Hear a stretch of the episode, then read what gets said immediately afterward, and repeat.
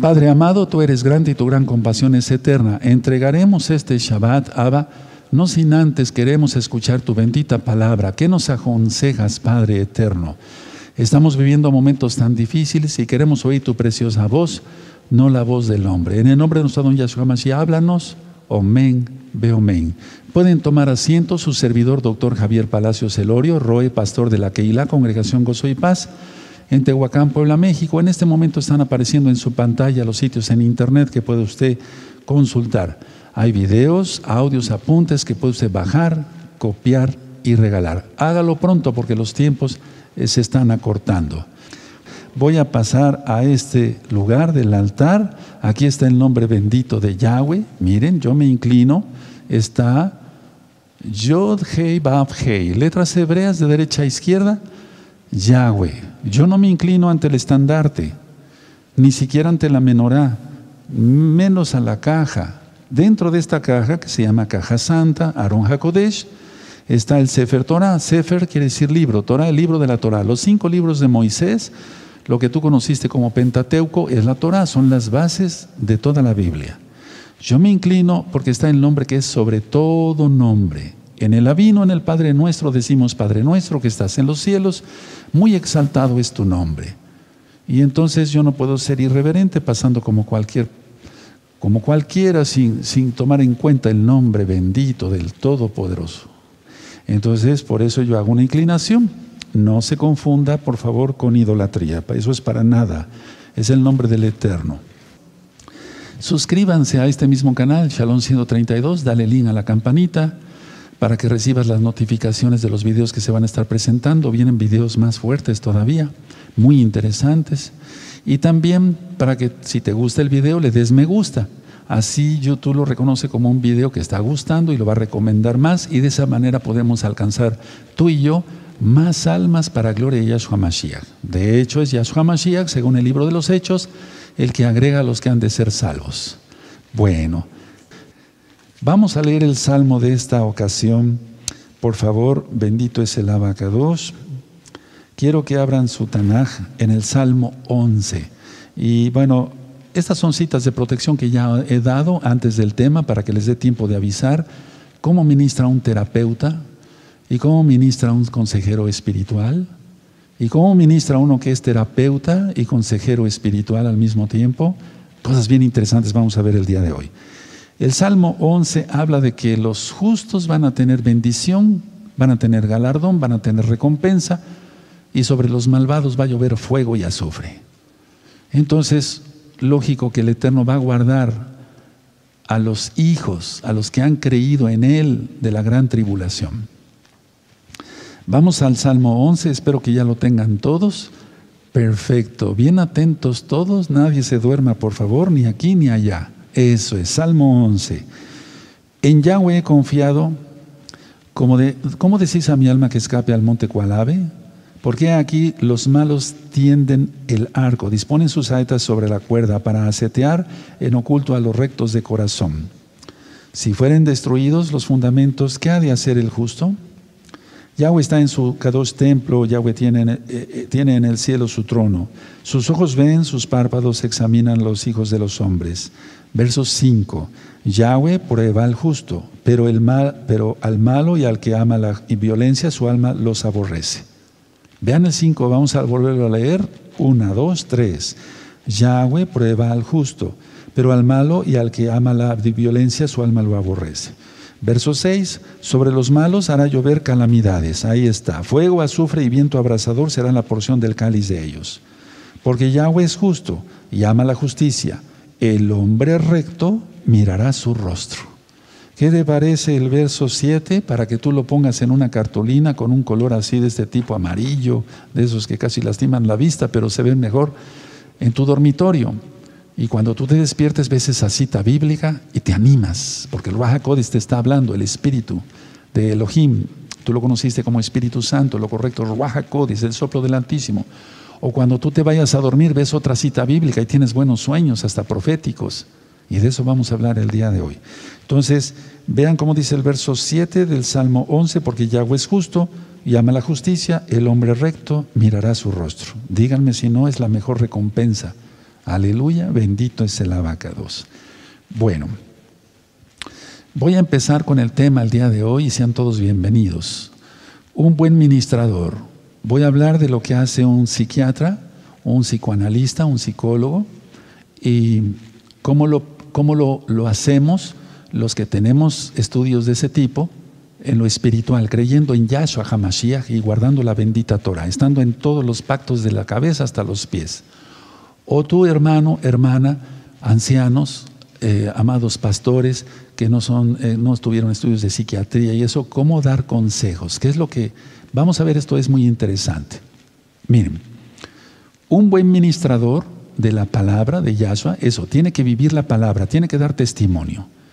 Permítanme hablar algo de cómo el médico es un terapeuta. Inclusive los médicos generales, eh, los médicos no cirujanos y los médicos que somos cirujanos, nos convertimos en terapeutas y más si tenemos estudios de psiquiatría. Bueno, lo importante es esto, miren, permítame ir eh, armando las ideas.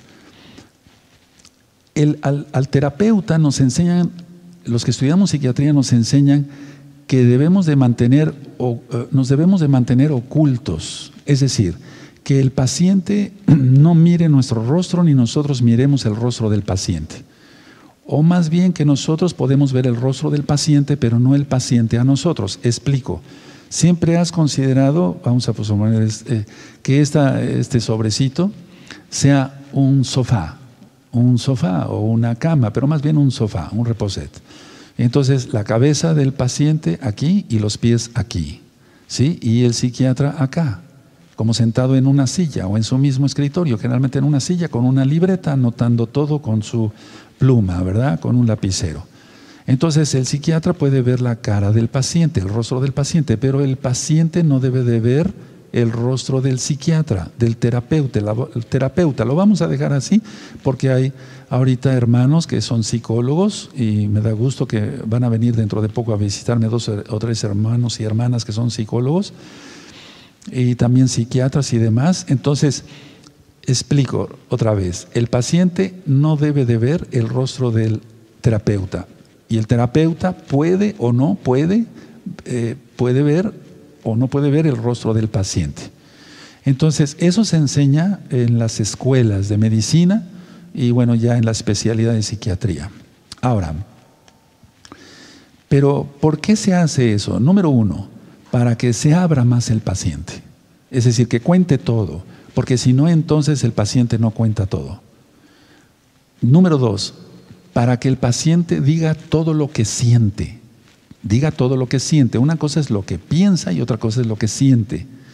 Y número tres, así se evitan gesticulaciones del terapeuta por si el paciente dice algo que pudiera asustar, porque hay de todo, hemos visto de todo, al menos muchas cosas. Entonces, va el paciente a hablar de lo que siente, de lo que vive, de lo que piensa, y si pudiera decir algo que que pudiera causar un poco de, ah, no susto, pero sí de admiración, como en el terapeuta no se note, o sea, el paciente no note eso. Ahora, ¿qué hacemos los que somos creyentes en Yahshua HaMashiach y que guardamos su bendita Torah, que guardamos el Shabbat como ahora mismo y las fiestas y demás? Bueno, cuando uno es creyente y está uno ministrando, no debe de haber eso. Es decir, no debe de haber que el paciente o en este caso el hermano quien se le está ministrando o la persona que se le está ministrando, él puede ver nuestro rostro y que nosotros veamos su rostro. Vean ya, ahí hay una diferencia tremenda. Entonces, porque el creyente, un creyente, es decir, no me refiero al terapeuta creyente o al hermano que está aconsejando, sino el que, al que se le va a dar el consejo el que, al que va a recibir el consejo, eh, él lleva su vida en rumbo a un cambio, es decir, va en rumbo a un cambio de manera de vivir. Y entonces aquí lo que se aconseja en las escuelas de psiquiatría, por así decirlo, en la facultad de psiquiatría, es no, no encaja. Aquí, aquí, a eso se lo me refiero, lo espiritual.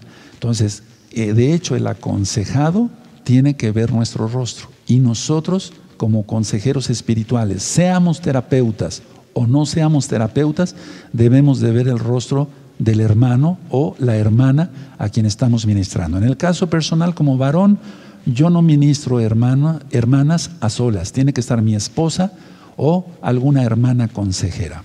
Pero nunca olviden eso, varones, ni tampoco hermanas, nunca aconsejes un varón a solas, ni por teléfono, ni por videollamada, ni nada, si no está otro varón. Yo lo que recomiendo es que hombre ministre a hombres y mujeres ministren a mujeres. En el caso mío, como soy Roe, o si fuera yo un anciano, pues, de hecho lo soy, entonces aconsejar pero delante de mi esposa o de alguna hermana consejera. Entonces hay que estar de frente en frente. Ahora, como punto número dos, en psiquiatría se nos enseña que el paciente oculta mucha información o algo de información o distorsiona la información. ¿Por qué lo hace? ¿Por qué oculta o, por qué distorsiona las cosas? Por vergüenza, algunas cosas que cometió. Pero en lo espiritual también no debe de haber eso.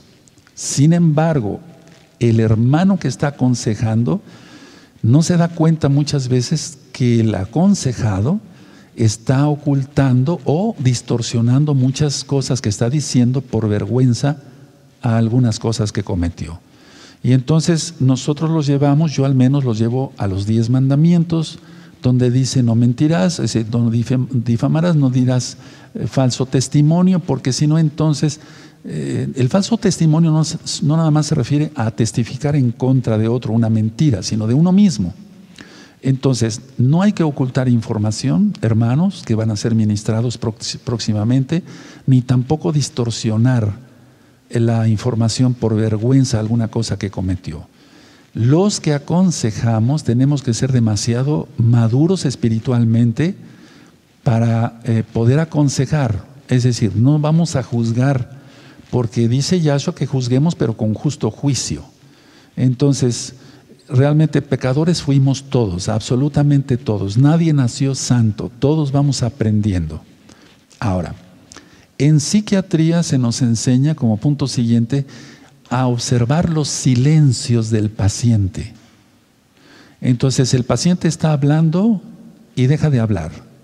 ¿Por qué? Porque está pensando cómo decir algo y disfrazarlo volviendo al punto anterior de, distorsionar. Entonces, cuando hay un silencio, eso nos enseñan en psiquiatría, así es, lo he practicado desde hace 45.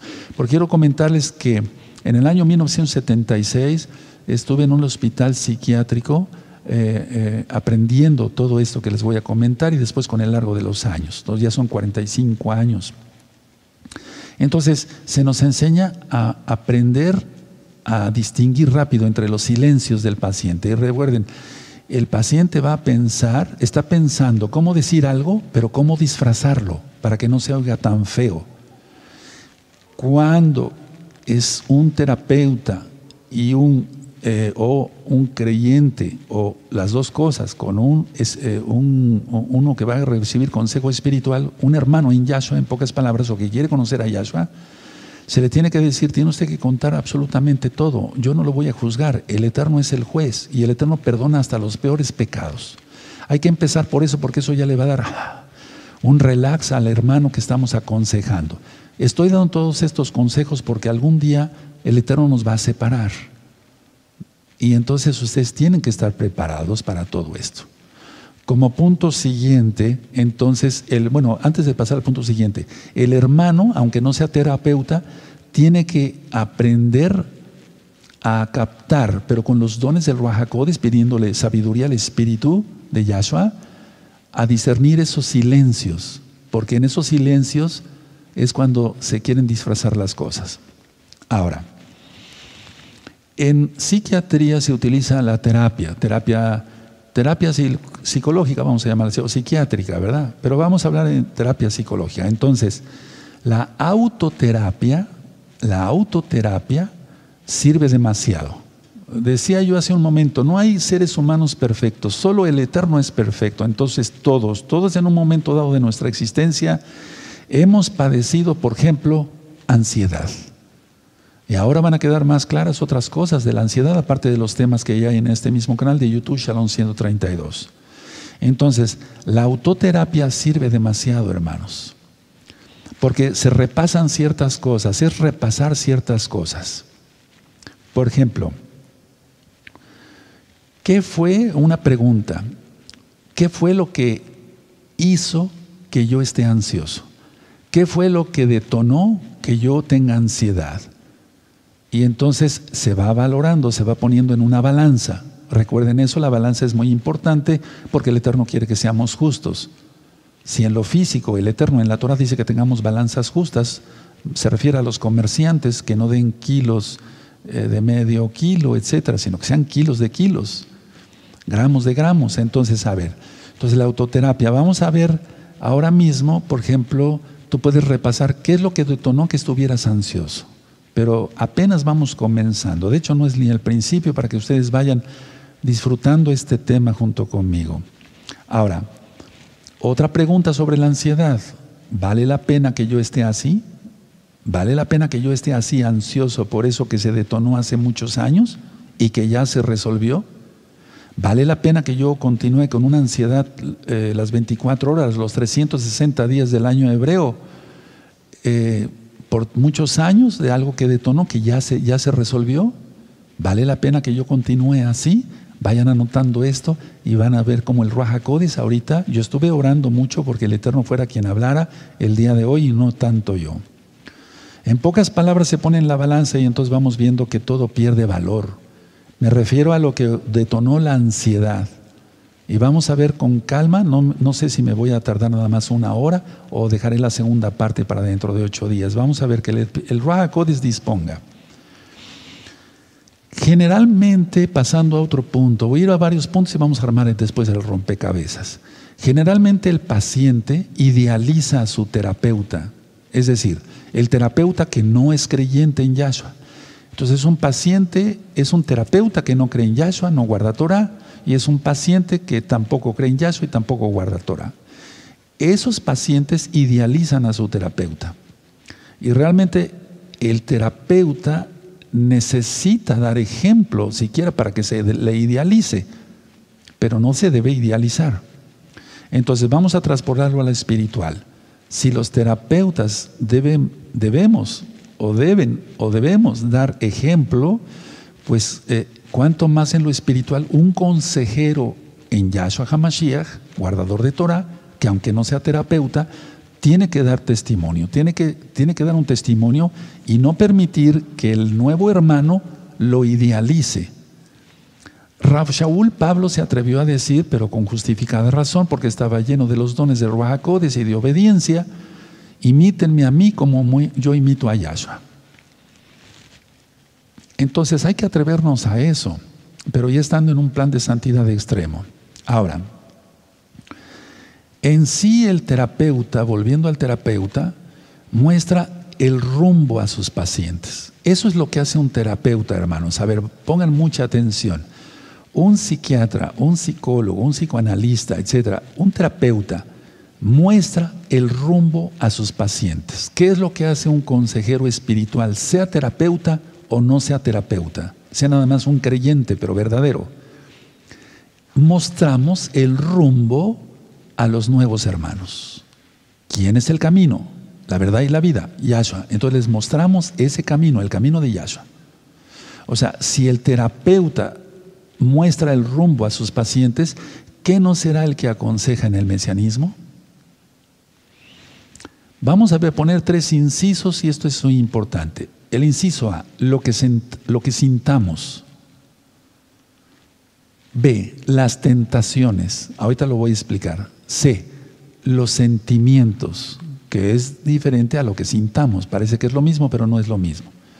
Eso se maneja en el terapeuta. Es decir, en las escuelas de psiquiatría psicología se enseña, bueno, usted tiene que eh, eh, indagar pues en el paciente qué siente, las tentaciones que tiene y los sentimientos que tiene. Pero eso, usted como terapeuta, estoy hablando de un terapeuta no creyente, ya usted lo tuvo que haber superado. Pero sin Yahshua, no se puede hacer nada. Porque las tentaciones en alguien que no está firme en la roca, quien es Yahshua, cae. Y entonces es ahí donde los consejeros espirituales, no estoy diciendo que los psiquiatras no sirvan para nada, ni que los psicólogos no sirvan para nada y que los psicoanalistas no sirvan para nada. Yo no estoy diciendo eso. Estoy diciendo que es ahí donde los, los consejeros espirituales en Yahshua HaMashiach, un buen consejero espiritual con santidad, con experiencia en el Ruach, en el Espíritu Santo, para que se entienda, en el Ruach Codes, entonces va a poder guiar a, sus, a, sus, a los nuevos creyentes en Yahshua para que sienta lo correcto, que sus sentimientos sean sólidos y, que, y cómo superar las tentaciones. Y todo tiene que mostrárselo en la Biblia. Entonces, a ver, un terapeuta no creyente no es de palo, ni de piedra, ni de bronce, ni nada de eso. Es un ser humano. Igual un consejero espiritual, sea terapeuta o no sea terapeuta, que sea creyente en Yahshua. Entonces, tanto terapeutas como consejeros tenemos sentimientos, sentimos muchas cosas, tenemos sensaciones de muchas cosas y tenemos tentaciones, pero las libramos gracias al Eterno. Ahorita voy a explicar de eso. Entonces, a ver, las tentaciones de un terapeuta son iguales a las de su paciente. Las tentaciones de un consejero espiritual, que no sea terapeuta, son similares, iguales a las que tiene un nuevo hermano. Son similares. No somos de Marte, somos de la tierra, somos de Yahshua en primer lugar. No sé si me di a entender. Y es ahí cuando surge la idealización por el médico psiquiatra, por el psicólogo, etc. Y entonces empiezan hasta fantasías que no son correctas. Ahora, si todo esto debe de tenerlo un buen terapeuta, que no será alguien que ministra Torah, tiene que tener una santidad extrema para poder aconsejar, porque si no, ¿cómo se atrevería a, abrir la boca? Entonces, así como el terapeuta debe de conocer, no se me vaya a malinterpretar, por favor, debe conocer su lado oscuro, el consejero espiritual, aunque no sea terapeuta, debe conocer su lado oscuro. Voy a explicar para que no haya malas interpretaciones. El terapeuta no va a reconocer que no es creyente en Yahshua. ¿De dónde, los, ¿De dónde sacó el Eterno? Porque no lo ha sacado de ningún lado. Porque es un buen psiquiatra y se acabó. Es un buen psicólogo psicoanalista y se acabó. Pero no ha habido un cambio en su vida en lo espiritual.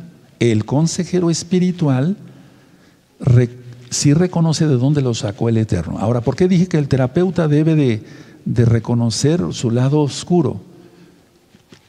Por ejemplo, conocí terapeutas que decían a sus pacientes, usted no fume, pero yo sí puedo fumar. Entonces, es a lo que me refiero, ese es su lado oscuro, tiene una adicción y debe de quitarse esa adicción porque es, esto va en contra, si ya es un creyente, va a ir en contra de su, del templo, que es el Rahakodis. Pero vamos a dejarlo que sea un terapeuta que no cree en Yahshua. Entonces, el terapeuta tiene que reconocer su lado oscuro. Pero como no cree en Yahshua, va a ser muy difícil. Ahí tiene una ventaja el consejero espiritual, sea o no terapeuta, explico. O sea, haya estudiado psiquiatría o psicología o psicoanálisis o cualquiera de eso, pero aparte es creyente en Yahshua Mashiach. Entonces, tiene una ventaja más. Vuelvo a repetir, no estoy diciendo que los psiquiatras o los psicólogos no sirvan para nada, no. La situación es que hay toma la ventaja un consejero espiritual que sea experimentado, que tenga santidad, que tenga experiencia y, ¿por qué no decirlo como dice la Biblia, Yahshua Mashiach, que tenga frutos? Ahora, si no se reconoce el lado oscuro, no se puede ayudar a la persona. Por ejemplo, si el psiquiatra que fuma no reconoce que ese es su lado oscuro porque se está dañando los pulmones y ya no puede respirar bien, es un lado oscuro. ¿Qué no serán otras cosas espirituales? Tener una o dos o tres mujeres, que es pecado. Si me doy a entender? Ahora, en el consejero espiritual tiene que reconocer qué lado oscuro tuvo, porque se supone que ya es salvo, si no, ¿cómo va a dar consejos a alguien que no sea salvo? Entonces, a ver, la realidad es que todos queremos ser escuchados con atención y todos queremos ser escuchados no solamente con atención, sino con mucho cariño, con paciencia. Entonces, en terapeutas o no terapeutas, pero que seamos consejeros espirituales, tenemos que superar siempre nuestras conductas neuróticas. Ahora, algo que se nos enseña en psiquiatría, Cada uno de ustedes, nos decían, tiene que superar sus conductas neuróticas. ¿Qué no será en un consejero espiritual? Porque si para todo agarra un borrador y lo avienta y porque se enojó, esa es una conducta neurótica. En un terapeuta que no sea creyente, pues pasa porque todavía no cree, no cree, no en Yahshua, no tiene el Espíritu Santo para que se entienda, el Ruach Pero en un consejero espiritual, ¿cómo sería posible eso aceptarlo? Creo que voy quedando claro, ¿verdad? Me estoy dando a explicar, porque ustedes son inteligentes y entienden muy bien. La cosa es que yo me sepa explicar. Entonces, si en psiquiatría nos enseñan, tiene, tiene usted que superar sus propias cuestiones neuróticas. ¿Qué no será en el consejero espiritual? Porque si no, entonces sería hipócrita de nuestra parte dar un consejo mientras somos unos, unos neuróticos de primera, mientras gritamos, aventamos todas las cosas, nos peleamos en la casa y todavía damos consejos de que debe de haber shalom, paz en otro hogar, mientras que en el nuestro está patas para arriba. Ahora, el terapeuta que no es creyente debe sí superar eh, sus propias conductas neuróticas. Vamos a volverlo, voy a poner este mismo ejemplo. El consejero espiritual debe estar ya sanado de todo eso. Porque por eso es creyente. Ahora, en Santiago, no vamos para allá, en la carta de Santiago, Jacobo 1.12, verso, capítulo 1, verso 12, dice que el que resiste la tentación, ese es un valiente, y el Eterno le dará una corona. Aquel que pudo, a ver, vamos para allá por amor a los nuevecitos, y entonces de esa manera entendemos claramente que el consejero espiritual ya no es un neurótico, pero si algún hermano de gozo y paz, así lo digo con todas sus letras, está aconsejando que no hay que ser un neurótico, y él es el primer neurótico, mejor apártate, no te digo que te vayas de la congregación, ministrate más, porque si no, entonces, ¿cuáles frutos del Ruajacodes? Y, o sea, ¿cuáles son los frutos? El amor, la templanza, la benignidad, la mansedumbre. Un neurótico no tiene eso. Entonces, en Santiago 1, capítulo 1, verso 12 dice, muy dichoso el varón que soporta la tentación, porque cuando haya resistido la prueba, recibirá la corona de vida, que Elohim ha prometido a los que le aman. Un terapeuta no tiene esto. Un consejero espiritual, sea terapeuta y al mismo tiempo creyente, tiene esto. O no sea terapeuta, es un consejero espiritual, tiene esto. Domina, domina eso. Entonces, si en psiquiatría, vuelvo a repetir por tercera vez, amados hermanos, amadas hermanas, lo digo con mucho cariño porque quiero que aprendan, porque ya nos estamos despidiendo, ya vemos venir algo. Entonces yo quiero que aprendan a ver, si en psiquiatría nos dicen, tiene usted que, que usted superar sus propias cuestiones neuróticas, porque si no, no puede usted ser un buen terapeuta. ¿Qué no será en un consejero espiritual? Yo dije que el consejero espiritual debe tener ya sanadas todas esas cosas. Somos nuevas criaturas, dice la Biblia, las cosas viejas exactamente pasaron, pero no puede haber un consejero espiritual, terapeuta o no terapeuta al mismo tiempo, ser un un, consejero neurótico. ¿Cómo? Bueno, entonces ahí nosotros estamos, ¿por qué no decirlo?, autoexplorando, así como eh, lo hacen los terapeutas, con mayor razón más nosotros.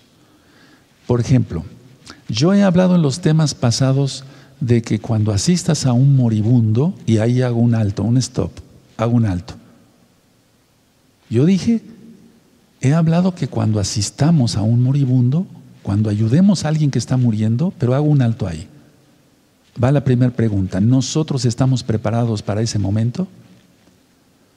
No me refiero de atender a un moribundo, si en caso de nosotros nos tocara, yo te deseo mucha vida y yo le he pedido al Eterno que no me llame por medio de la muerte, sino hasta que Él venga.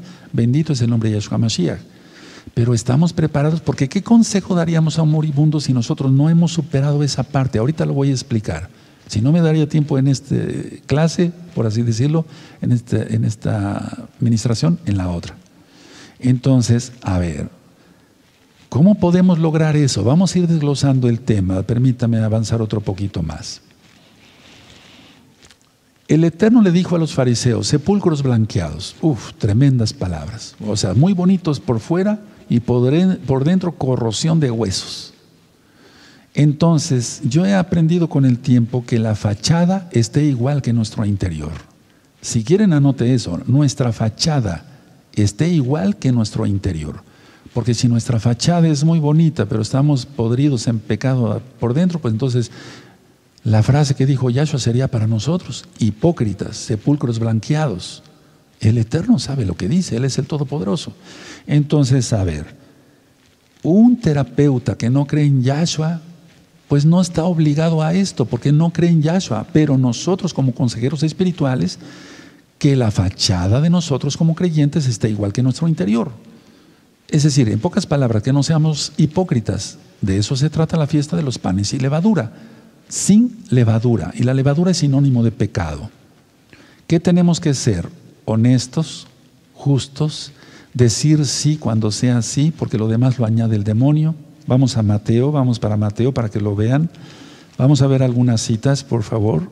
No hay como eh, basar una administración en la bendita palabra del Todopoderoso. En Mateo 5:37, búsquenlo. Entonces, nuestra fachada debe estar igual que nuestro interior. Ahora, esto te va a servir, hermano, hermana de gozo y paz, a nivel, y todos los que están agregándose al rebaño de Yahshua HaMashiach a través de gozo y paz. Gozo y paz no salva a nadie, salva a Yahshua, pero aquí nos congregamos para aprender su palabra. Lo que yo dije, si un terapeuta muestra el rumbo a sus pacientes, como yo lo hago, pues yo tengo que mostrar el rumbo a los nuevos creyentes. Y el rumbo, el único camino es Yahshua. Entonces Mateo 5:37 dice, pero, pero sea vuestro hablar sí, sí, no, no, porque lo, es que, lo que es más esto del mal procede, o sea, lo añade Satanás. Yahshua Mashiach le reprenda. Ahora vamos a Mateo 23, por favor, ahí mismo, Mateo 23. Entonces nos va a servir a todos esta lección.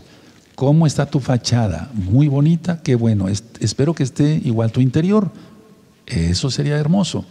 O está igual que tu, exterior, te felicito. Y la gloria es para el Eterno, esta es nuestra obligación.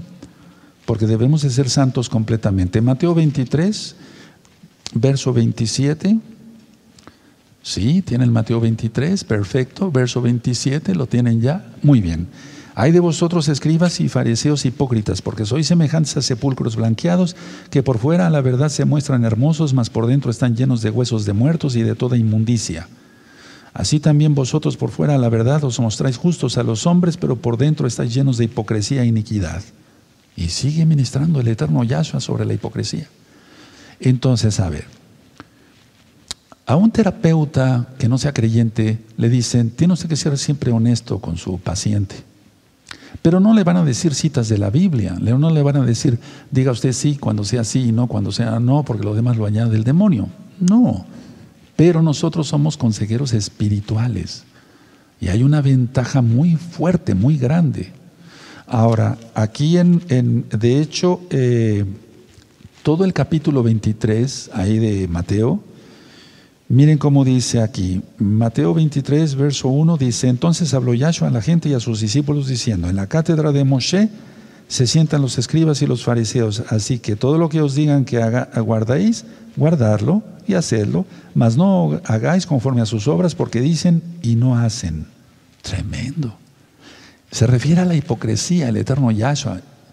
Bueno, si a un terapeuta se le dice, sea usted honesto, ¿cuánto más yo te puedo decir que seas un buen consejero espiritual, que no seamos hipócritas, ni tú ni yo, que nuestra fachada debe estar bien, que bueno, también nuestro interior. Seamos santos, porque Él es santo.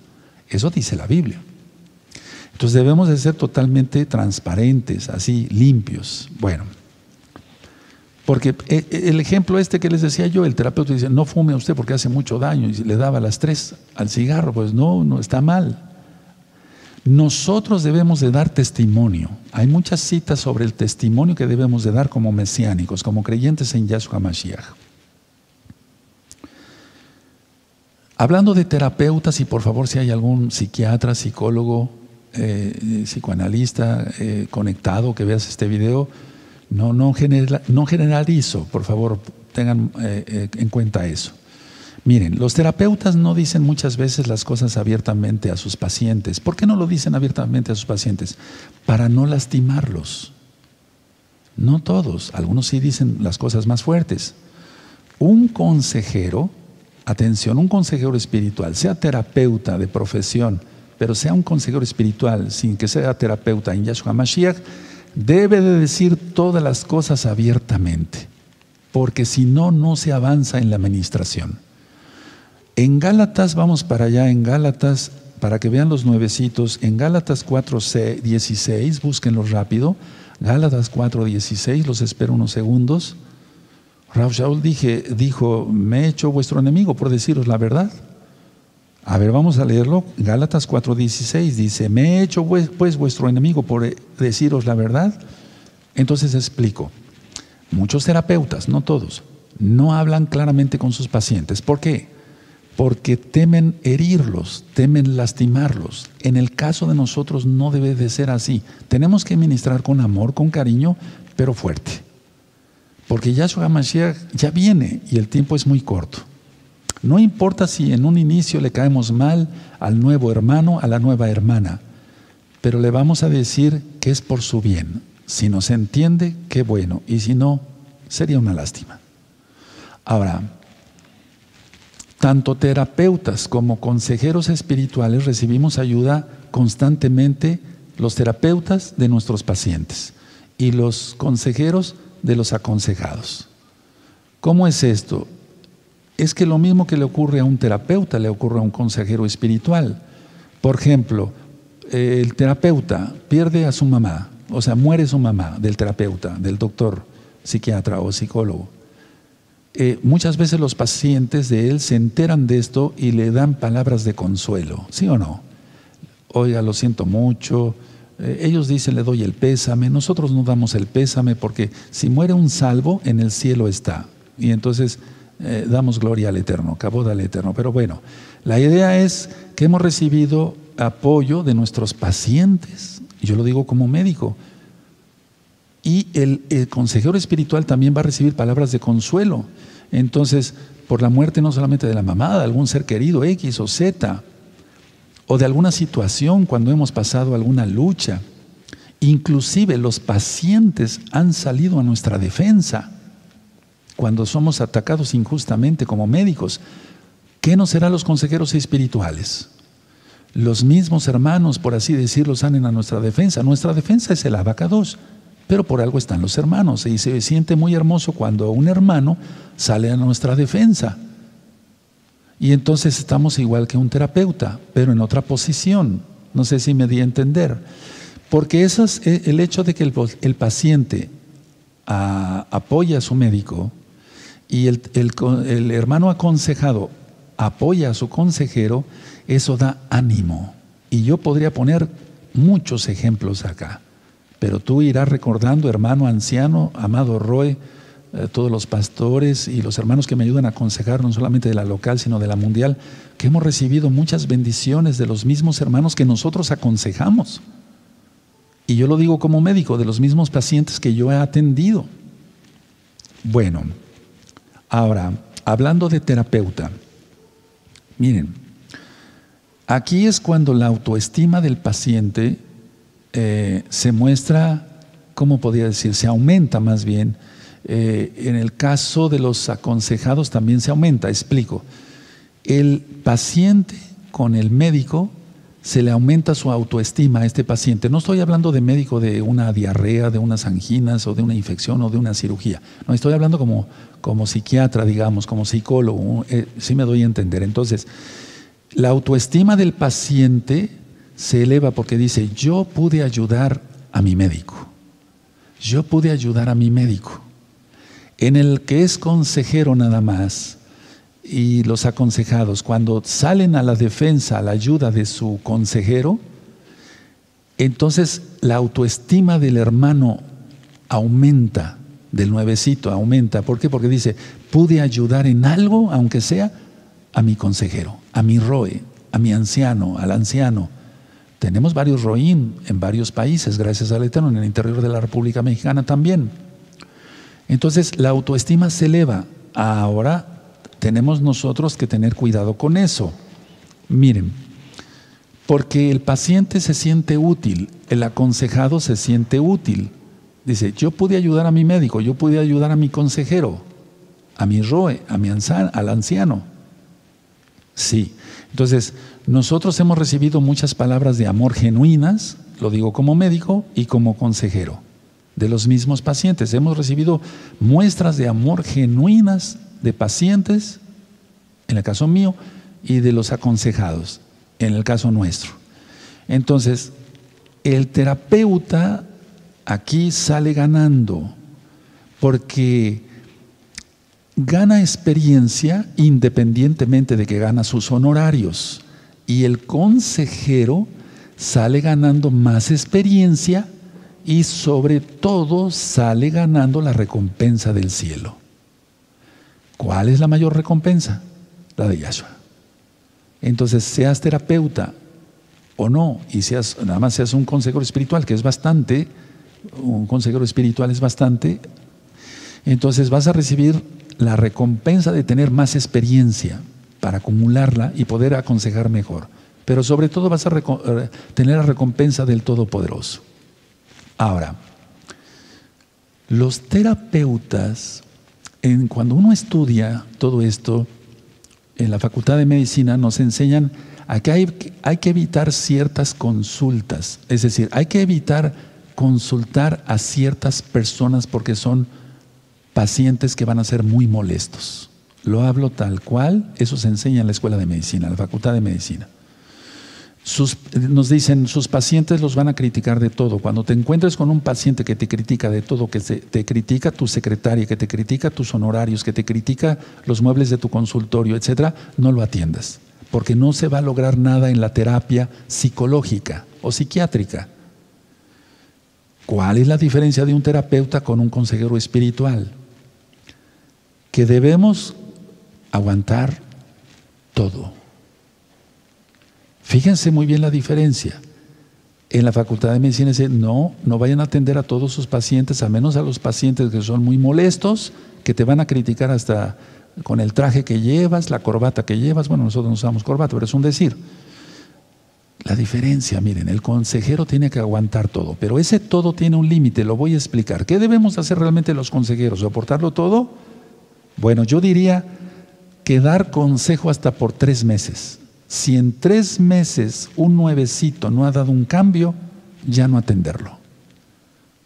Ya no atenderlo. No nos está criticando nuestro traje, nuestro, nuestros muebles de nuestra casa, etcétera, etcétera, etcétera. Pero ya no atenderlo porque no tiene una actitud, este, este, este nuevecito, digamos, no tiene una actitud realmente positiva de hacer un genuino arrepentimiento. Entonces vamos a perder nuestro tiempo. Y atrás hay cantidad de almas que necesitan administración. Vean qué diferente es entre un terapeuta y un consejero espiritual. Entonces, cuando ya se es hermano en Yahshua, pues se le dedica más tiempo. Y aún así, gracias al Eterno, ahorita están naciendo para gloria de Yahshua Mashiach. Lo digo porque es el que, Él es el que agrega a los que han de ser salvos. Están naciendo muchos hermanos. Ahora, vamos por favor a buscar la carta a los colosenses. Vamos a ver qué dice el Ruajacodes. Tú lo conociste como Espíritu Santo, ¿verdad? El Ruajacodes, el soplo del Altísimo a través de Pablo, porque las cartas de Pablo son totalmente proféticas, ¿o no? Cuando digan paz y seguridad, miren cómo está el mundo. O sea, todo se está cumpliendo. Entonces vamos a buscar la carta a los colosenses en el capítulo 3 y el verso 13. Colosenses capítulo 3, verso 3. Entonces los consejeros espirituales no podemos decir, no, yo no atiendo a ese. Vamos a atenderlo. Si ya no hay tiempo, para eso está un anciano. Si no, un anciano no puede, un consejero. La idea es ayudarlo. Entonces, Colosenses 3, 13.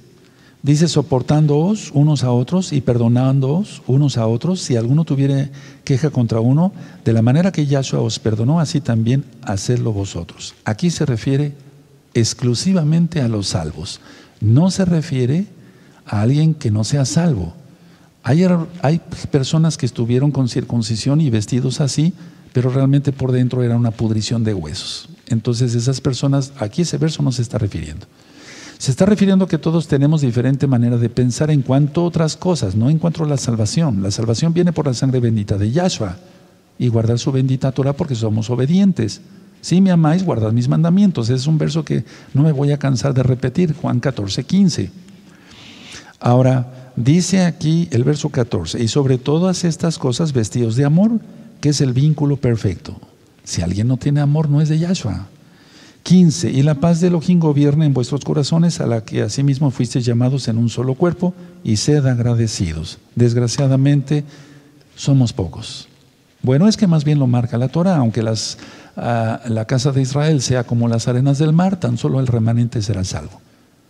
Entonces, a ver, para pasar de idea a otra, al terapeuta se le dice, nos dice, nos explican, no vayas a consultar a, estos pacientes que sean conflictivos porque no se va a lograr nada en la terapia. Al consejero espiritual, el Eterno nos dice, hay que atenderlos, hagan mis discípulos, sí, hagan discípulos. Pero lógico, tres meses, si una persona no ha hecho un cambio, entonces ya no se le atiende más. Ahora, ahorita quiero hacer una aclaración. Están hablando miles de personas que quieren que yo los ministre personalmente. No es grosería, simplemente no me da tiempo. Durante muchos años, y a ustedes les consta, los hermanos que venían de, otros países a las fiestas, que eran filas aquí, filas de filas de filas y filas y filas de hermanos y de hermanos, de estar ministrando, etcétera, a veces día y noche, no miento, junto con la ayuda de mi esposa, hace un par de años. Y entonces, eh, ahora ya no me da tiempo. No es que yo no quiera, no se vayan a malinterpretar esto que acabo yo de mencionar. Bueno, ahora, hay una palabra que me gusta mucho. Ya lo ministraba yo en Primera de Corintios capítulo 13. Más bien donde dice amor sería generosidad o caridad. Generosidad. Tenemos que ser generosos. La falta de, de generosidad requiere terapia. A ver, si un consejero no es generoso, el que necesita consejo es el consejero. Si un roe no es generoso, un anciano no es generoso, el que necesita consejo es el roe o el consejero. Entonces la falta de generosidad requiere ministración, requiere, requiere terapia, requiere consejo, requiere ministración. Entonces, porque si no, entonces no podemos dar más allá. Ahora, por ejemplo, voy a pasar a otro punto. La pregunta que siempre nos, eh, o al menos a mí me hacen, y estoy seguro que a ti también, es decidir sobre una cosa u otra.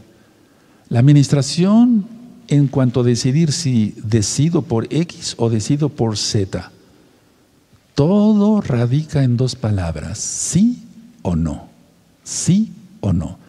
Porque tomar una decisión exige una renuncia. Pongan mucha atención y pueden anotarlo.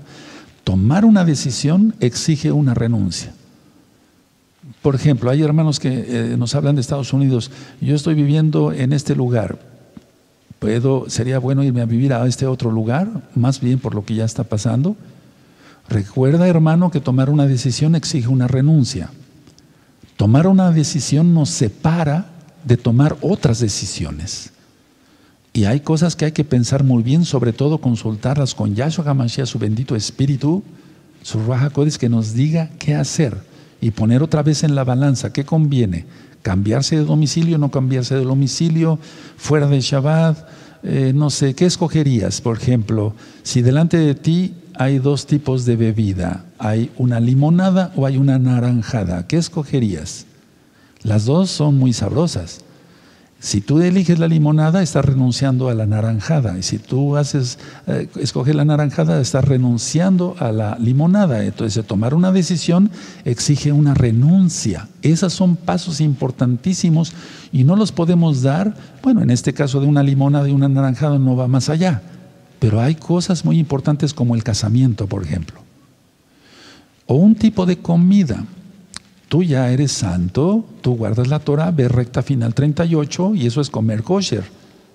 Nosotros renunciamos a todo lo del mundo y comemos limpiamente y bebemos limpiamente y nos comportamos bien por fuera y por dentro porque somos de Yahshua. Entonces, vuelvo a repetir por tercera vez, tomar una decisión exige una renuncia. Tomar una decisión nos separa de tomar otras decisiones. ¿Con qué mujer te vas a casar? ¿Con qué hombre te vas a casar? Porque no, no, no es como zapatos, cambiarse de zapatos o de calcetines. Lo mismo es cuando me preguntaban hace mucho tiempo los jóvenes qué carrera estudiar. Oiga, Roy, hay esto y esto. ¿qué? Entonces, ¿qué debemos de nosotros hacer? Darle la responsabilidad. Hay un video, un audio que le titulé ¿Cómo educar a los hijos y a los adolescentes, a los niños y a los adolescentes? A los niños se le dice, tienes que hacer esto por esto, no se le dan explicaciones. Ya que son más grandecitos, se le dan explicaciones. Vean esos videos. ¿Cómo educar a los niños y cómo educar a los adolescentes? Psicología pura, pero basada en la Biblia, desde luego.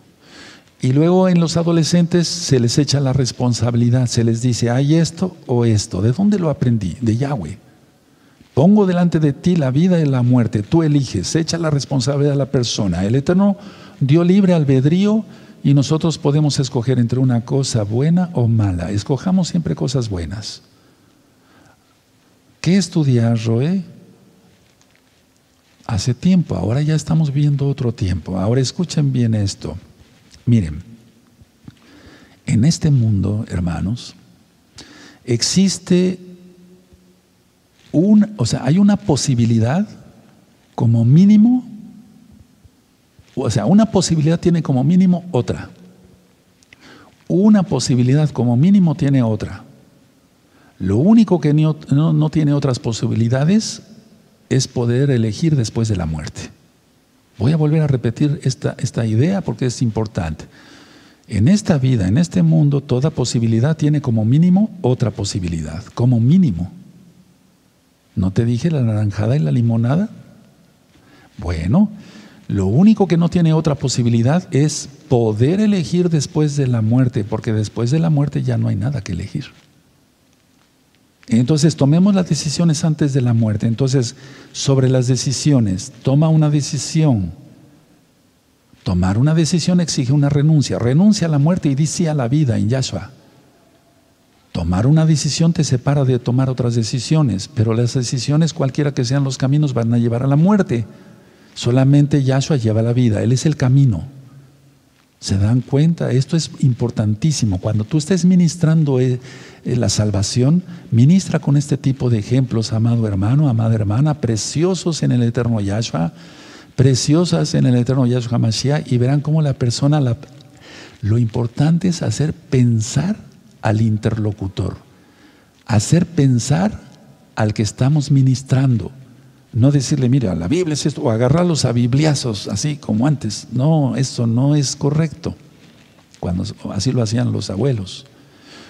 No mis abuelos, es un decir. Entonces, cielo o infierno, ¿qué eligen hoy? Cielo, elige el cielo.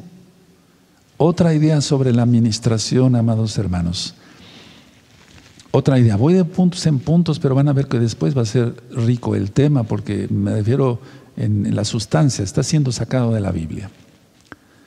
Hay gente que siempre se disculpa por sus errores. Repito, hay personas que siempre se disculpan por sus errores. Ay, perdón, esto me equivoqué. Ay, perdón, esto me equivoqué. Ay, perdón, esto me equivoqué. Se disculpan por sus errores una vez, dos veces, tres veces, hasta cien veces. Una pregunta, ¿cómo resulta eso para la otra persona? O sea, ¿cómo resulta esa actitud para la otra persona? La respuesta es irritante, molesto. Por lo tanto, no cometamos los mismos errores. Aprendamos de ellos y no los volvamos a cometer. Y no estoy hablando de pecados, sino de errores.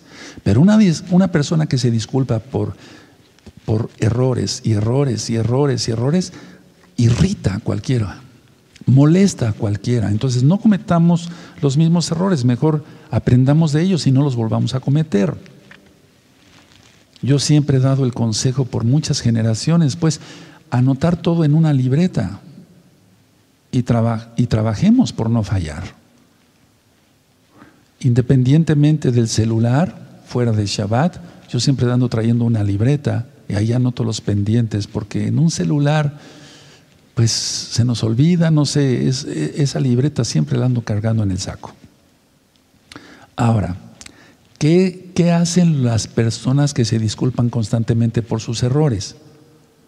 Ellos están, eh, miren, ellos están, están tratando de ser cortés, disculpándose todo el tiempo. ¿Está bien o está mal? Bueno, una persona que se disculpa una vez o dos veces, tres veces, cien veces, y lo está haciendo porque quiere ser cortés, caballero, una dama, etc., esa persona va a resultar desagradable, de todas maneras. Entonces, no hagamos eso. Si lo estás haciendo, desecha eso. Eh, vamos a corregir eso entre todos, ¿de acuerdo? Ahora, antes de que muchos sucesos históricos, no estoy hablando de la historia universal, de la historia del arte, no, no, no, sino antes de que muchos sucesos históricos se almacenen, hay que hacer un alto. ¿A qué me refiero en la terapia psiquiátrica o psicológica? Cuando ministramos, tenemos que hacer un alto, los terapeutas, tenemos que hacer un alto y decir, en este momento, en esta hora que hemos hablado usted y yo, eh, ¿Qué es lo que nota usted de cambio en su vida? ¿O qué es lo que quiere usted cambiar? ¿O qué es lo que ya se propone usted cambiar?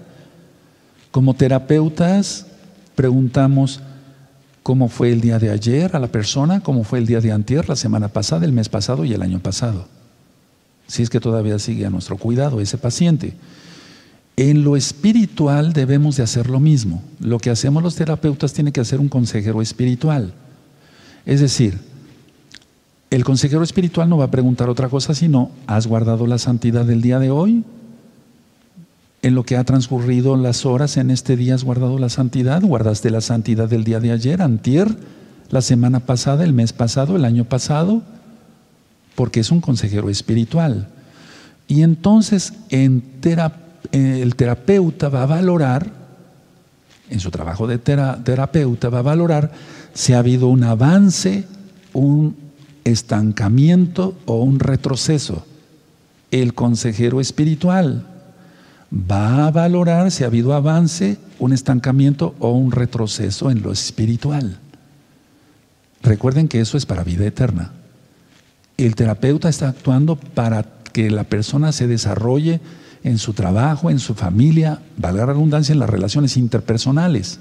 Hasta ahí nada más el consejero espiritual está aconsejando que no haya, que haya avance, que no haya estancamiento, que no haya retroceso porque se trata de la vida eterna. Vean qué diferencia.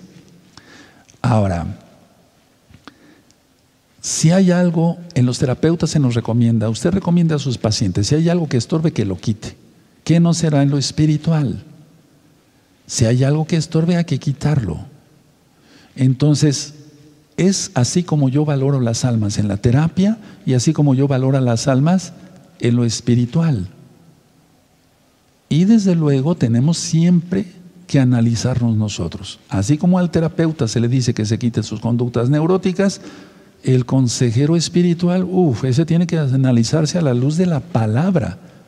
Recordemos que es un espejo la, la Tanaj. Y aquí en esta congregación Gozo y Paz siempre se ha ministrado esto que no se explica en la Biblia, dice, ah, miren, Noé, y entonces entraron tantos animales, etcétera, etcétera. No, sino ser parte de la Biblia, es decir, vivir la Biblia. Ahora, mucha atención. Una de las preguntas que más hacen a un terapeuta, que más me hacen así, es sobre la ansiedad.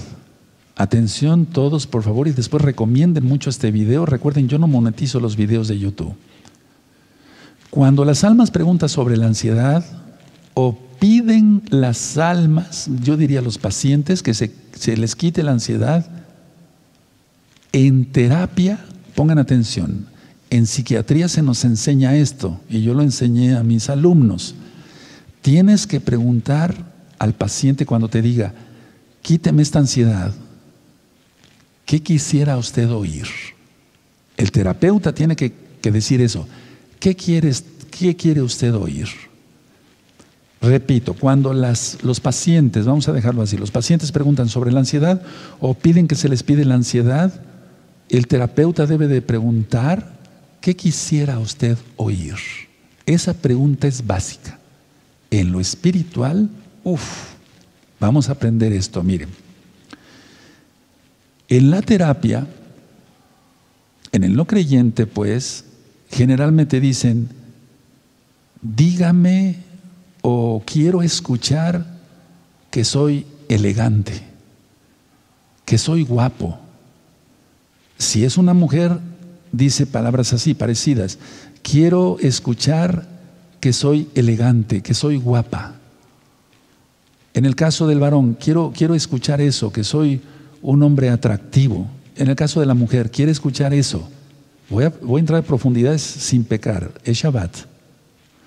Entonces, en lo espiritual, ahí se corta eso. Les voy a explicar por qué. Porque en el terapeuta no es creyente en Yahshua, el paciente tampoco es creyente en Yahshua.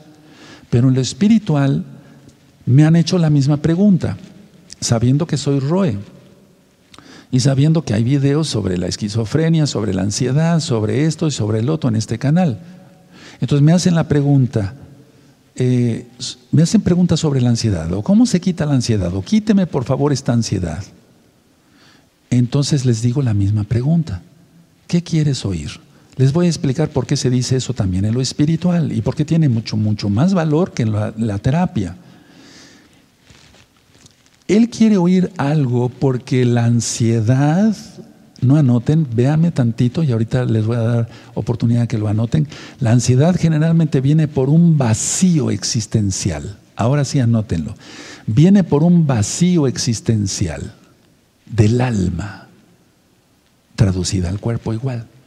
Entonces la ansiedad generalmente viene por un vacío existencial del alma, una necesidad algo que no se realizó. Anoten eso, les va a servir. Entonces, si la ansiedad generalmente viene por un vacío existencial del alma, una necesidad, algo que no se realizó, el que no es guapo quiere que se le diga eso, que es guapo. La mujer que no es atractiva quiere, quiere que se le diga que es atractiva o que es inteligente, tanto uno como el otro. Pero en lo espiritual los hermanos meten freno y dicen, no, pero yo cómo le voy a decir esto al roe, o al anciano, o al consejero, o a mi roe en varios países, ¿cómo le voy a decir esto? Pero la ansiedad, grábense bien esto, amados roín, ah, consejeros, a lo mejor algunos ya sabían estas cosas. Y si no, qué bueno, vamos a aprender. Entonces la ansiedad generalmente viene por un vacío existencial del alma, una necesidad algo que no se realizó. No hay otra explicación, hermanos. Y sobre esto, hay un mundo de cosas que pudieron haber detonado la ansiedad. Entonces, eh, cuando el terapeuta dice, ¿qué quiere usted oír? Hable usted con confianza. Usted hable con confianza. Recuerden lo que dije yo del sofá.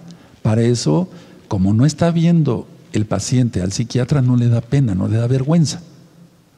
O al menos en ese momento, pues.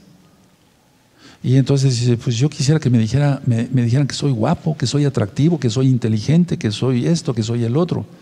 Porque viene por un vacío. Eso que tiene lo está reflejando en la ansiedad. Una necesidad, algo que no se realizó. Igual para la mujer. En el, en el caso del terapeuta, eh, se le consulta por las dificultades, por ejemplo, para desarrollar y mantener relaciones, nosotros le llevamos relaciones interpersonales gratificantes. No me estoy refiriendo a las relaciones sexuales, me estoy refiriendo a relaciones interpersonales gratificantes, el desarrollarse en la sociedad. Pues ahora eso ya ni se puede, porque antes invitaban a una conferencia y que vamos a dar este cóctel va a haber una bebida, va a haber bocadillos, por favor pasen. Pues se procuraba el mejor traje, el mejor peinado. En aquel tiempo las mujeres se ponían sus mejores eh, sombreros también, etcétera, etcétera. Pues ahora eso ya ni lo hay con esta pandemia. Pero bueno, la idea es esta, que el terapeuta se encarga de eso, relaciones interpersonales gratificantes. En el caso espiritual, el, hermano mete freno de mano, por así decirlo, y dice, pero ¿cómo le voy a decir eso al Roe? Que quiero que me digan que soy guapo, atractivo, inteligente, que, despierto algo siquiera. Y entonces es ahí cuando debemos de actuar inteligentemente los que aconsejamos. No le vas a decir, es que hay esto, es que el otro. No, si no hay dones del Ruach es mejor ni abrir la boca. Lo que sí podemos decir como consejeros espirituales, no terapeutas, es decir, hermano, a ti te vino la ansiedad por un vacío. ¿Qué sientes que te faltó en la vida? ¿Qué sientes que no realizaste? Por eso es tu ansiedad. Pues es que yo quería ser ingeniero eh, computacional de la NASA, etcétera, etcétera, y casi irme hasta Júpiter. Hay fantasías también.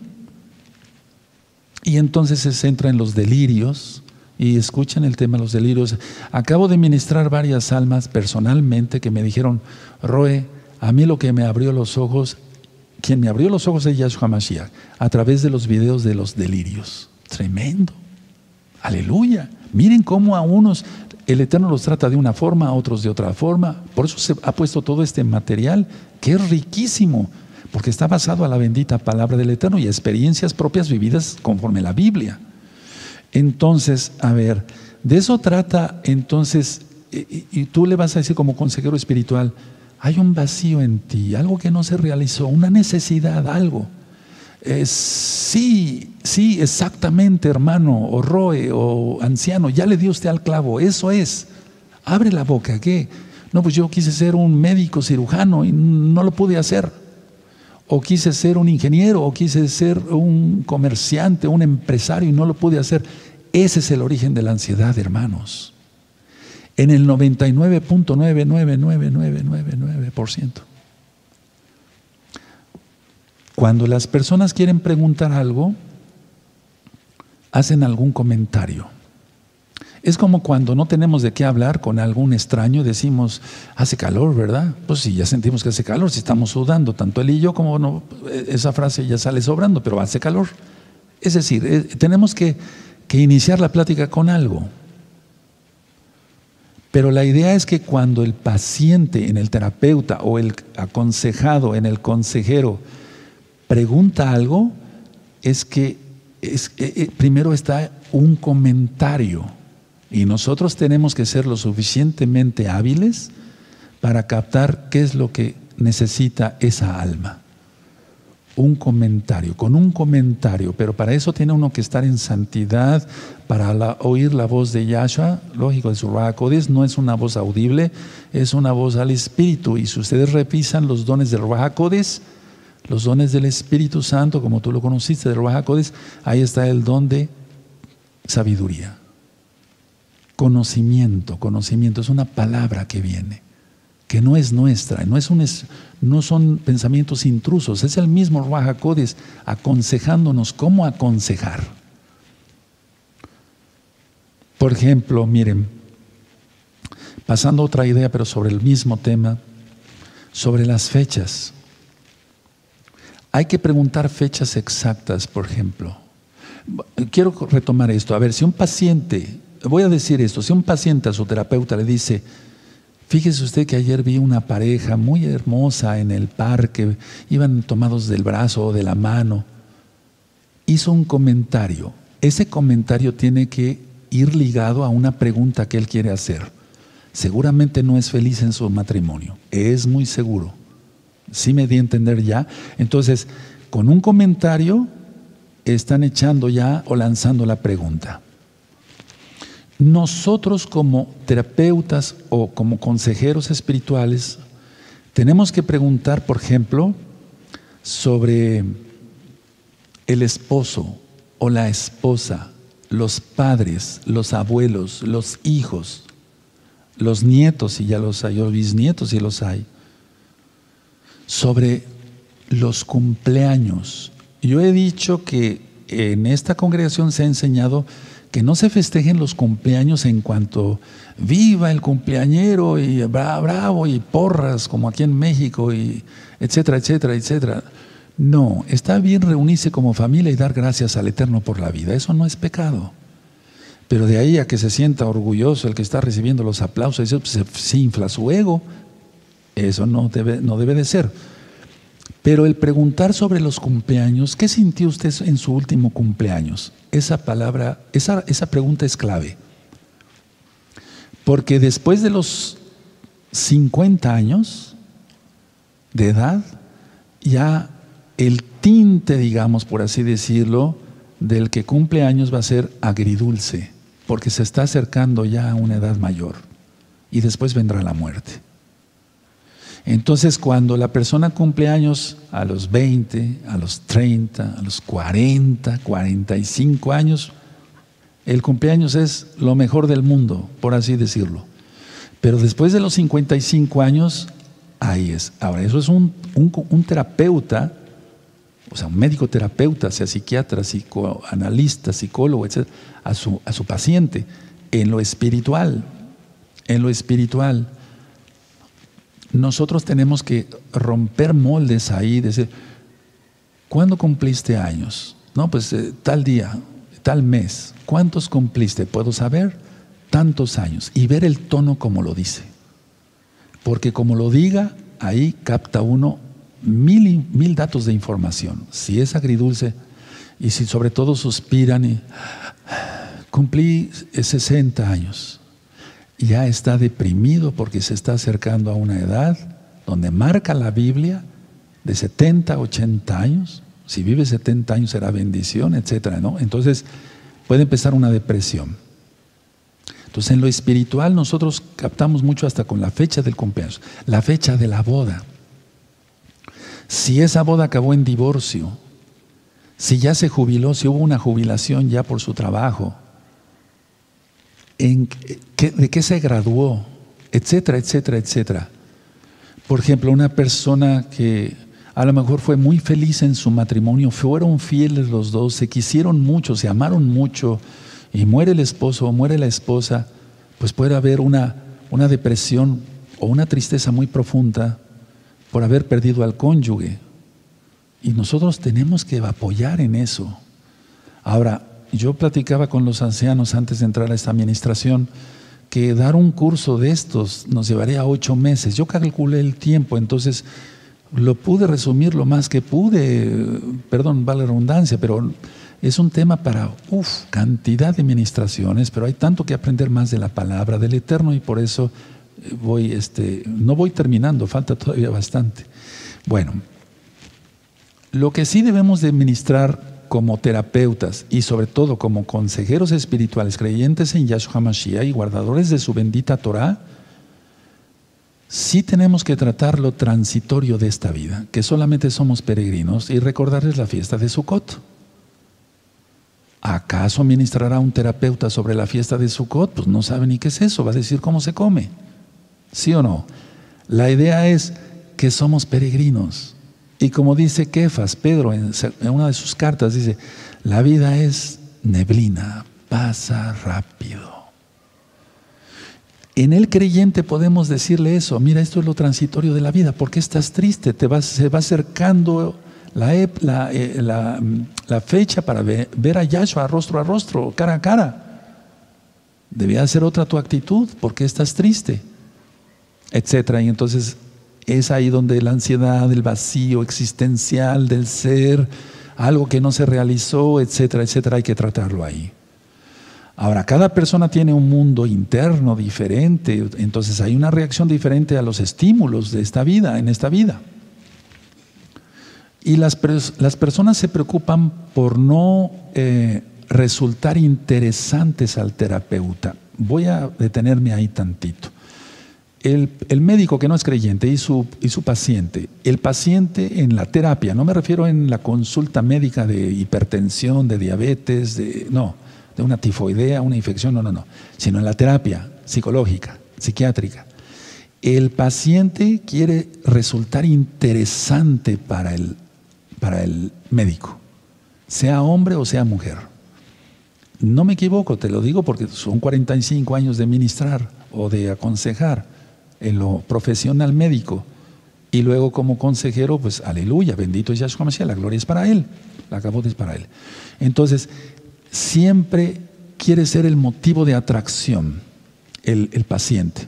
Véame a mí, aunque tenga 10 mil pacientes allá afuera, véame a mí. Para algo está pagando, ¿verdad? Lógico, fuera de Shabbat.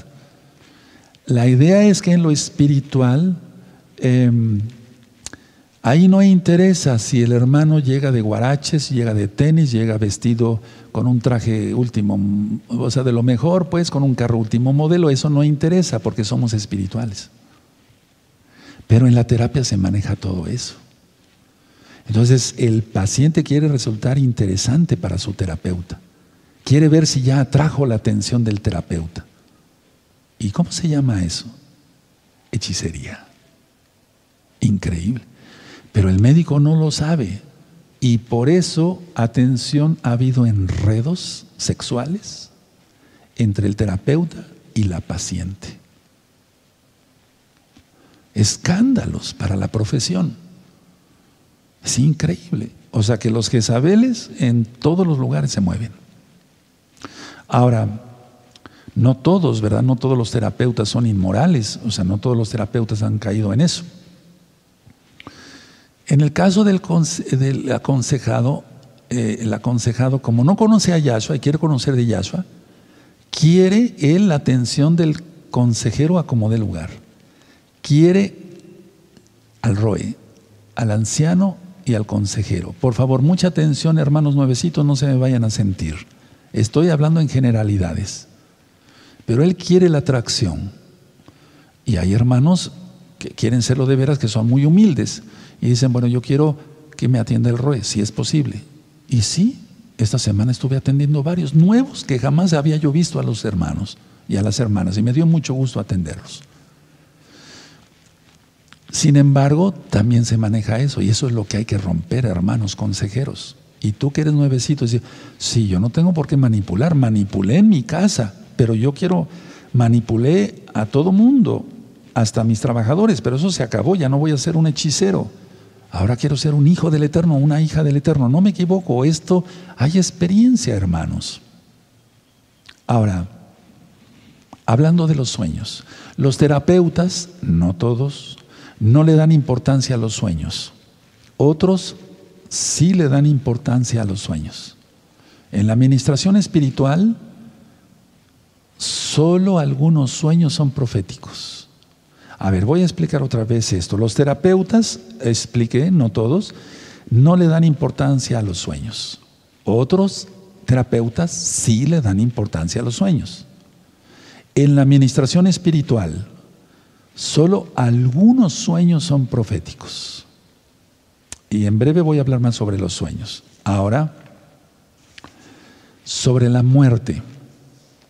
Yo creo que para que quede bien clara la, administración, lo voy a dividir en dos, voy a ir terminando para que no los, bueno, creo que no los canso, sí, los canso.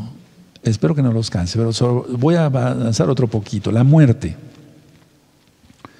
¿Qué, ¿Qué pregunta un terapeuta a su paciente? Estamos hablando que ni él ni él son creyentes. ¿Tiene usted miedo a la muerte? ¿Hay temor a la muerte? ¿Qué creen, otra pregunta, ¿qué creencias tiene usted sobre la muerte? Porque recuerden, él a lo mejor es un ateo o pertenece a una religión, el terapeuta X o Z. Y el paciente, pues a lo mejor pertenece a X o Z religión. Entonces, el terapeuta al paciente, ¿tiene usted miedo a la muerte? ¿Hay temor a la muerte? ¿Qué creencias tiene usted sobre la muerte? ¿Qué le han enseñado en su religión sobre la muerte? ¿Tiene usted preocupación por los sobrevivientes? Si usted muriera, ¿deja usted a su esposa y a sus hijos? ¿Hay terror o miedo solamente del más allá? ¿O hay terror por el más allá? ¿Piensa usted que es la aniquilación de la persona? Esto es importantísimo. Ahora, el consejero sobre la muerte. ¿Tienes miedo a la muerte? Sí tengo miedo. ¿Por qué tienes miedo a la muerte si el morir es ganancia? Eso dice la Biblia y lo llevas a la cita. Si vivimos para Él vivimos y si morimos para Él morimos. Aleluya. Ahora, ¿tienes miedo a la muerte? Ve el video de la muerte porque la muerte ni existe. ¿Cuál video? El que está en el canal de YouTube Shalom 132, lo ministra el de Palacios, es médico. ¿Qué creencias tienes sobre la muerte? Pues me dijeron que no hay infierno. Si hay infierno, aquí lo dice Yahshua. ¿De dónde vienes? Pues de los testigos de... Sí me doy a entender. ¿Tienes preocupación por los sobrevivientes? Sí tengo preocupaciones por sobre. ¿Por qué tienes porque tienes deudas? No, no tengo deudas. O si tienes deudas, ¿cómo ah, ver eso fuera de Shabbat?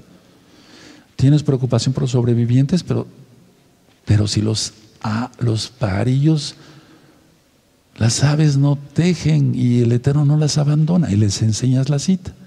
Y el Eterno siempre les da de comer porque tienes preocupación por los sobrevivientes. ¿Tienes temor del más allá? Sí, tengo temor del más allá. ¿Qué religión practicas o qué religión practicabas más bien? Porque viniste a, que te aconseje. Estoy hablando ya de un consejero espiritual. ¿Tienes miedo? Entonces arrepiéntete de tus pecados, apártate de tus pecados y cree en Yahshua y tendrás vida eterna. Y como estás enamorado de Yahshua, vas a guardar sus mandamientos. ¿Crees que la muerte es la aniquilación de la persona? Eh, bueno, pues eso pensé. Es la aniquilación del cuerpo, pero después el, Eterno nos dará un cuerpo transformado. Es decir, juntará todas las moléculas. Si es que morimos, todo el polvo, aunque ya esté, el Eterno va a hacer el milagro. La persona no es aniquilada, tu alma vuela directo a, los brazos de Yahshua. Vean qué diferencia, hermanos. A ver, hermanos, véanme todos acá, los consejeros, los roín, hermanos todos. Dígame si no es como para dar un aplauso y un gloria al Eterno, porque los consejeros espirituales no es que seamos mayor que los psiquiatras y los psicólogos y los psicoanalistas. Estamos en otro nivel. Y miren que yo estudié todo eso. De acuerdo. Ahora, me daría mucho gusto y qué bueno, me van a visitar en, breve, en las próximas semanas, hermanos y hermanas que son psicólogos ya, creyeron en Yahshua, ya son miembros de Gozo y Paz, ya están en todos los pactos. Vean hermanos psicólogos, psiquiatras, hermanas psicólogas, qué diferencia, nada más con esto de la muerte. Y te quieres seguir gozando con este tema, en ocho días primeramente el Eterno. Es que si no, voy a ir muy rápido y no vamos a acabar.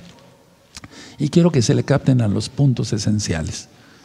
Entonces voy a dejar hasta aquí la administración. Quedamos con apetito. Qué bueno. Si quedamos con apetito, qué bueno. Bendito es el abacados. Vamos a ponernos de pie y agradecer al Eterno porque Él es bueno. Bendito es Yahshua Mashiach.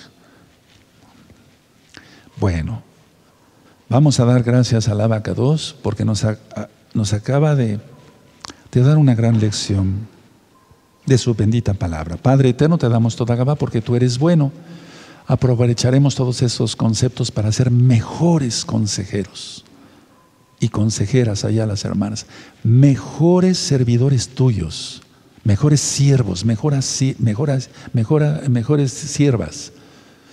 Trataremos, Padre Eterno, de servirte a través de los nuevos hermanos y de los hermanos que aunque ya están crecidos espiritualmente, piden consejo humildemente con nosotros.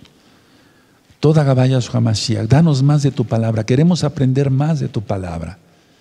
Toda Gabaya Hamashiach, Omen, Beomen.